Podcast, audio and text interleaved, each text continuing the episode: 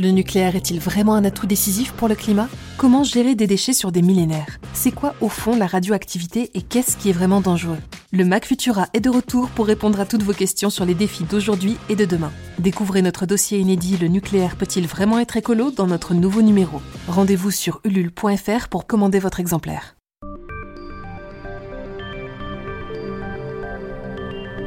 La nouvelle promotion de l'ESA, des moutons qui tournent en rond, un super gène anti-Covid, notre plus vieil ancêtre commun, et de l'IA dans nos disques durs. Bonjour à toutes et à tous, je suis Mayel Diallo et bienvenue dans ce centième épisode de Fil de Science, le podcast Futura où l'on retrace ensemble l'actualité scientifique de la semaine.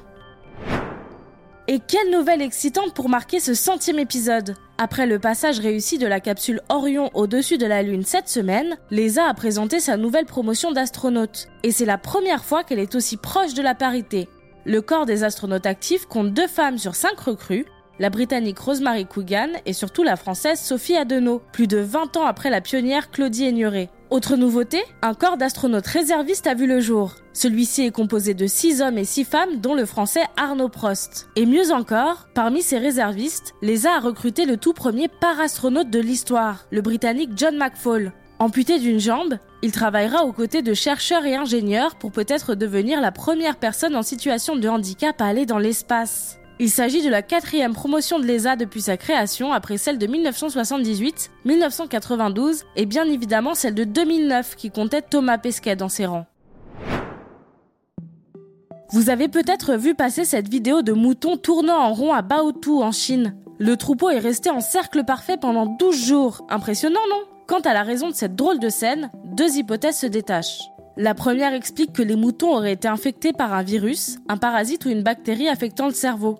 La listériose. Cette maladie très répandue chez les bovins et ovins vivant dans de mauvaises conditions se manifeste par une fièvre, une diarrhée, un abattement, mais aussi et surtout des problèmes neurologiques. D'ailleurs, les éleveurs ont coutume d'appeler cette maladie le tournis, car les animaux qui en souffrent finissent par tourner sur eux-mêmes. Deuxième hypothèse, les moutons font preuve d'un comportement stéréotypé, qui s'explique encore une fois par de mauvaises conditions de vie. En effet, dans un petit enclos sans herbe et sans stimulation, les animaux auraient développé un tic lié au stress et à l'ennui. Des comportements similaires ont été observés chez les chevaux vivant dans de trop petits box et dans les zoos, chez les fauves et les loups, qui se mettent également à tourner sur eux-mêmes en cercle parfait à cause de leurs conditions de détention. Dans le cas de la listériose, si l'on veut que les moutons aient une chance de survie, il faudrait les traiter rapidement aux antibiotiques. Retrouvez la vidéo de cette marche étrange sur Futura. La personne la plus âgée à avoir survécu au Covid-19 vient du Brésil. Et si cela ne venait pas que des traitements et d'un peu de chance, mais d'une sorte de super pouvoir génétique Une équipe de scientifiques brésiliens a identifié une variante génétique qui pourrait être impliquée dans la résistance aux formes graves de la maladie. En effet, des super seniors, porteurs de ce gène, ont survécu malgré de nombreuses comorbidités. Les chercheurs ont analysé la région du chromosome 6 impliquée dans l'immunité et ont remarqué que le gène MUC22 associés à la production de mucus présentaient des mutations que l'on appelle faux sens chez les personnes ayant contracté une forme légère du virus et les super seniors. Ces mutations faux sens changent les acides aminés présents dans le mucus, mais aussi sa production. Ils sont peut-être également responsables de la production d'un micro-ARN qui, en interférant avec l'ARN du coronavirus, altère sa réplication. Prometteur, mais l'étude n'est pas encore terminée. Il reste à mener des expériences fonctionnelles sur les variations du gène MUC22 pour découvrir les mécanismes qui mènent à cette immunité.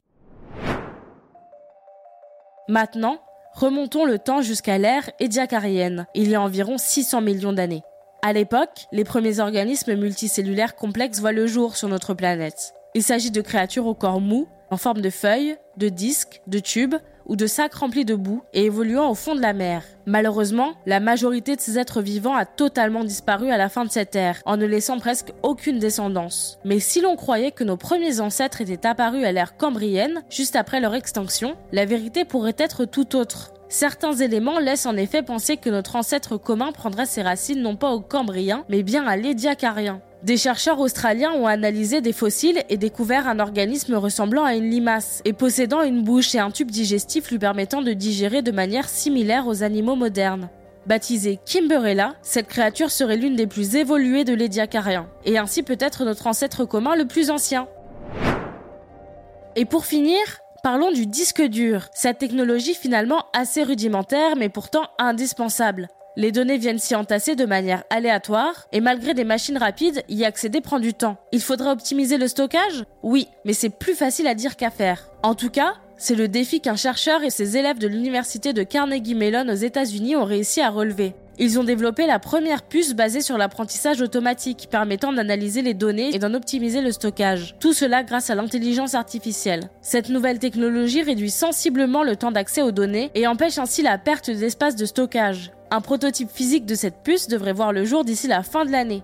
De leur côté, les constructeurs de disques durs se disent étonnés qu'un laboratoire d'université ait pu arriver à de tels résultats.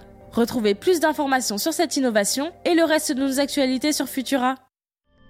C'est tout pour cette semaine. Merci à toutes et à tous qui nous suivez depuis déjà deux ans et bienvenue aux nouveaux arrivants et arrivantes. Si vous nous écoutez sur les audio, pensez à vous abonner pour nous retrouver toutes les semaines et à nous laisser une note et un commentaire pour soutenir notre travail. Cette semaine, je vous recommande notre dernier épisode de Bête de science sur le tardigrade, cette créature microscopique capable de résister aux conditions les plus extrêmes. Quant à moi, il ne me reste plus qu'à vous souhaiter un excellent week-end et surtout, restez curieux. À bientôt.